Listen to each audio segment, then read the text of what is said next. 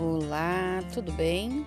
Aqui quem vos fala é Elaine Domingues, dando continuação na explicação do episódio O Templo do Corpo, parte 4. O ato de adoração no templo do corpo consiste em focalizar a atitude criativa através da canalização da energia sexual na direção superior o processo de evolução, experimentando como uma emoção extasiante, sobe da região sexual e resplandece no plexo solar.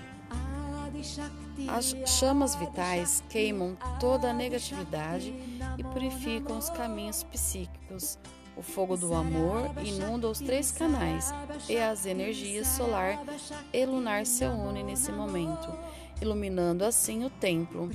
Este processo psicocósmico manifesta-se como a emoção extasiante para a qual não existem palavras que a descrevam corretamente.